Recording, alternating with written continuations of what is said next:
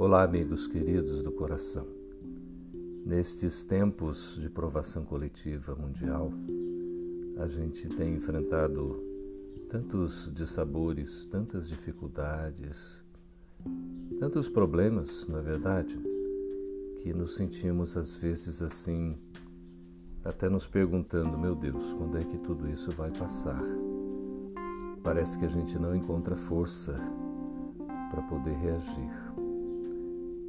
Mas nós temos a necessidade de manter a nossa vontade perseverante, reconhecendo que nada acontece por um acaso, que tudo tem o seu significado, o seu sentido, a sua razão. Eu queria compartilhar com vocês, diante de tantas coisas que estão acontecendo, que prenunciam de fato que os tempos chegaram, uma página muito significativa de O Evangelho segundo o Espiritismo, lá naquele capítulo 5 que fala Bem-aventurados os aflitos. É logo o início do Sermão do Monte, não é? Quando Mateus registra as palavras de Jesus: Bem-aventurados os que choram, porque serão consolados. E aqui tem uma página do espírito Delfina de Girardin, que foi recebida em Paris no ano de 1861. E Kardec cataloga nesse capítulo 5 de O Evangelho segundo o Espiritismo, e a página se intitula A Verdadeira Desgraça. Diz assim: Todos falam da desgraça, todos a experimentaram e julgam conhecer o seu caráter múltiplo. Venho dizer-vos, porém, quase todos se enganam, pois a verdadeira desgraça não é de maneira alguma aquilo que os homens, ou seja, os desgraçados, supõem. Eles a veem na miséria, na lareira sem fogo, no credor impaciente, no berço vazio do anjo que antes sorria, nas lágrimas, no féretro que se acompanha de cabeça descoberta e coração partido, na angústia da traição, na privação do orgulhoso que desejava vestir-se de púrpura e esconde sua nudez nos farrapos da vaidade.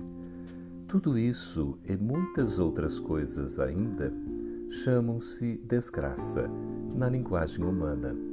Sim, realmente são a desgraça para aqueles que nada veem além do presente.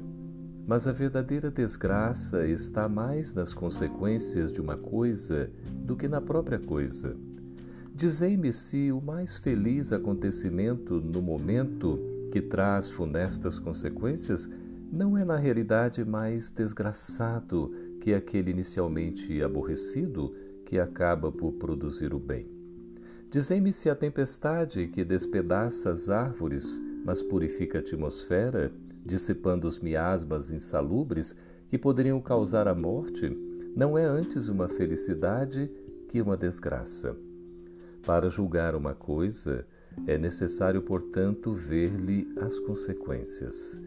É assim que, para julgar o que é realmente feliz ou desgraçado para o homem, é necessário transportar-se para além desta vida, porque é lá que as consequências se manifestam. Ora, tudo aquilo que ele chama desgraça, de acordo com a sua curta visão, cessa com a vida e tem sua compensação na vida futura. Vou revelar-vos a desgraça sob uma nova forma, sob a forma bela e florida que acolheis e desejais com todas as forças de vossas almas iludidas. A desgraça é a alegria, o prazer, a fama, a fútil inquietação, a louca satisfação da vaidade que asfixiam a consciência, oprimem o pensamento, confundem o homem quanto ao seu futuro. A desgraça, enfim, é o ópio do esquecimento que buscai com o mais ardente desejo.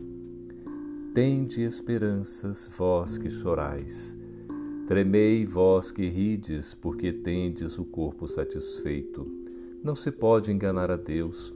Ninguém escapa ao destino. As provas credoras mais impiedosas que a malta que vos acossa na miséria espreitam o vosso repouso ilusório para vos mergulhar de súbito na agonia da verdadeira desgraça, daquela que surpreende a alma enlanguecida pela indiferença e o egoísmo. Que o Espiritismo vos esclareça, portanto, e restabeleça sob a verdadeira luz da verdade e o erro, tão estranhamente desfigurados pela vossa cegueira. Então, agireis como bravos soldados que, longe de fugir ao perigo, preferem a luta nos combates arriscados, à paz que não oferece nem glória nem progresso. Que importa ao soldado perder as armas, o equipamento e a farda na refrega, contanto que saia vitorioso e coberto de glória? Que importa aquele que tem fé no porvir, deixar a vida no campo de batalha, sua fortuna e sua veste carnal, contanto que sua alma possa entrar radiosa no reino celeste. Vejamos, amigos, queridos do coração, esta página de esclarecimento e de consolo de o Evangelho segundo o Espiritismo, a verdadeira desgraça do espírito Delfina de Girardin, ditada em Paris em 1861, que continua tão atual diante de tantos percalços e provações de fogo que temos enfrentado na atualidade. Mantenhamos a esperança conforme a recomendação evangélica e sigamos em frente, sempre perseverantes e otimistas, com a certeza de que toda essa refrega, toda essa dificuldade passará e nós sairemos vitoriosos se perseverarmos até o fim. Jesus continua certamente no leme da embarcação terrestre e vela por todos nós. Que Ele nos abençoe hoje sempre. Um beijo no coração de todos vocês. Até a próxima.